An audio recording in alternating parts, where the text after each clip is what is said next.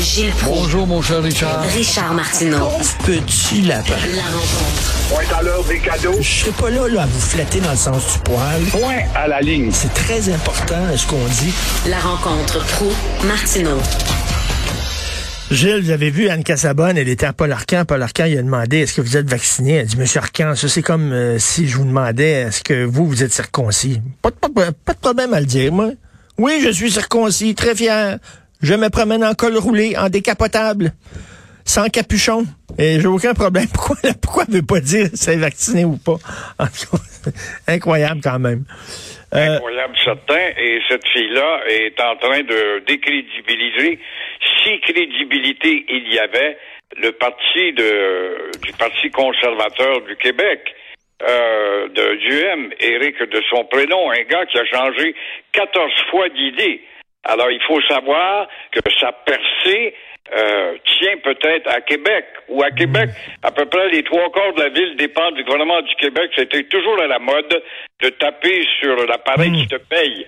Alors, seulement, son parti est en train de devenir une coalition, encore une fois, euh, de, de frustrés. Euh, et le cas de Casabonne en est un, un bel exemple. Ben, et là- on démontre avec le sondage de Léger que l'éparpillement des forces de l'opposition confirme que Legault, euh, évidemment, va reprendre assurément le pouvoir, mais il va quand même perdre quelques plumes, parce qu'on commence à être déçu de voir qu'il joue un peu trop au yo-yo, notamment avec la santé.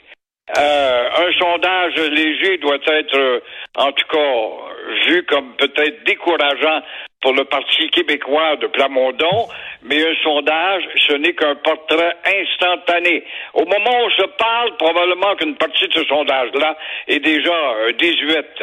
Plamondon va jouer, je pense, ses dernières cartes dans Marie-Victorin incessamment, si Legault peut se décider à enclencher une élection là, et dans Bourget, où il veut aller, c'est un bon comté pour lui, et ça, ça va être en octobre.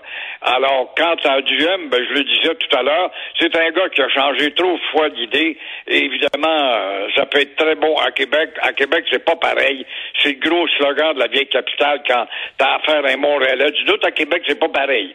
Alors, quant à Nadeau-Dubois, ben là, il plafonne, on le voit, un gain de 1 il passe à 13 mais Nadeau Dubois, c'est un bien beau bonhomme qui intervient, fait des déclarations comme jamais, mais on sait qu'au bout de tout ce qu'il dit, il n'a pas d'argent, il n'a que des factures et l'augmentation d'une dette à offrir aux Québécois. Dominique Anglade, qui est devenue maintenant une gauchisante, qui sait pas où donner la tête, au lieu de faire son parti libéral, celui qui avait combattu la Confédération avec les frères d'Orion au début de à la naissance de la Confédération, d'être un parti autonomiste. Eh bien voilà qu'elle est plutôt gauchisante, parce que c'est plus où donner la tête. Elle est bloquée à 12% chez les francophones. Alors, nul doute que Dominique Anglade est une bien belle fille, elle fait beaucoup de conférences, mais loin d'être une Margaret Thatcher, une femme qui sait qu'elle va bousculer le monde avec des idées nouvelles. En tout cas, c'est une bonne nouvelle pour François Legault de voir que les partis d'opposition se divisent le vote. Comme ça, lui, ça lui permet de rentrer encore très fort. Oui, avec quelques plumes en moins quand même, mais effectivement, l'opposition, on le voit par les scores qu'obtiennent les oppositions. Euh, on n'arrive pas à la tête de Legault et il est encore solide pour un bout de temps. Mais seulement, faudrait que Legault arrête de jouer le même maudit disque depuis deux ans, comme si le reste de la société n'existait pas. Il y a tellement d'autres problèmes dont il n'aborde pas, qu'il n'affirme pas, et qu'il a peur, comme une souris blanche, d'affirmer justement, euh, en tant que matamor, sa, sa véritable position dite nationaliste et identitaire. En passant, la loi 101, costaud de M. Legault, j'en parlais pas, et pas un maudit journaliste revient là-dessus pour lui poser la question. Pas un. Dimanche soir, chez Guillaume Lepage, encore une fois, la galerie qui amuse l'opinion publique, les commères et les commères de balcon, mais pas une maudite fois on pose cette question-là en passant, M. Legault. Il y a d'autres problèmes. Votre costaud loi 101, le CJEP Dawson, M. Legault, ça, on n'en parle pas. Et là, les gens, là, les frustrés, comme vous dites, là, qui se réfugient au Parti conservateur du Québec, là, ils chialent, ils chialent, ils sont fâchés contre le goût, mais ils feraient quoi, eux autres? Là? Ils feraient quoi? Là? Éric Duhem, il l'a jamais dit. S'il était premier ministre aujourd'hui, là, il ferait quoi? Il lèverait les mesures avec le système de santé qui est en train de péter aux frettes avec hier 89 décès? Il ferait quoi? Lui qui a eu ses trois vaccins en passant, Ouais. en accueillant l'autre, qui est une péquiste. Alors, tu vois bien que c'est plein de contradictions. C'est facile de cultiver la frustration quand tu es dans l'opposition, surtout que le courant à droite est très fort. Alors, il, qui est très fort, pardon. Il répond justement à la volonté du courant qui est euh, en faveur de la droite par les temps qui courent, c'est-à-dire tous ceux qui sont frustrés puis en maudit contre les social-démocraties ont du succès dans le monde, on le voit. Mais vous dites euh, la défense du français. Vous revenez souvent là-dessus. Il y a un parti, là. Il y a un parti qui veut défendre le français, puis qui veut défendre la loi 21, bec et ongle, puis qui veut se défendre pour les Québécois. C'est le PQ. Puis regardez, les gens s'en balancent. Les gens s'en foutent de ces dossiers-là. En même temps, les Québécois, Caroline, j'aimerais ça leur donner un coup de pied dans le cul, là. Euh, regardez, là, on dirait que la langue, ça vous intéresse pas. On dirait que vos valeurs, ça vous intéresse pas. La loi 21, ça vous intéresse pas. Vous en sacrez. Ça prouve comment est-ce qu'on est des analphabètes. C'est évident ce qui nous intéresse, c'est de savoir si le Canadien va sortir de sa misère.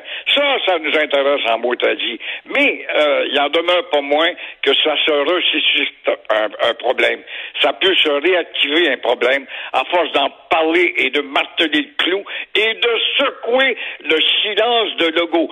Au, le jour où on va sortir un balbutiement de la bouche de Legault à ce propos-là, loi 21, loi 101 renforcée, etc., ben là, tu vas voir que le débat va reprendre l'orbite, ça prendra pas de temps, et les autres partis vont être obligés d'embarquer dedans.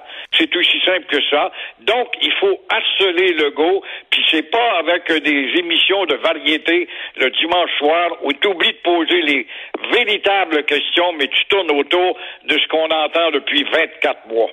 Et en terminant, vous voulez parler du prix de l'essence? C'est incroyable. As-tu déjà vu ça, toi, malgré l'augmentation des véhicules électriques, malgré justement l'apparition de véhicules moins énergivores, le prix d'essence à la pompe va atteindre 1,80 d'ici la fête nationale. De dire les experts. Ah, les experts qu'on en a, les experts. Mais quand même, les experts disent que ça va monter. C'est fort possible. Actuellement, le litre à 1,55 Ça fait mal au rein, au portefeuille. T'as un petit 40 litres dans ton char, ça te coûte 70 piastres faire le plein, le wow. Mais euh, c'est bizarre. Euh, on se sensibilise de plus en plus, mais on ne parle pas de du prix qui monte justement. Le pompiste, qui en profite? La CAA se pose la question, c'est-tu le pompiste?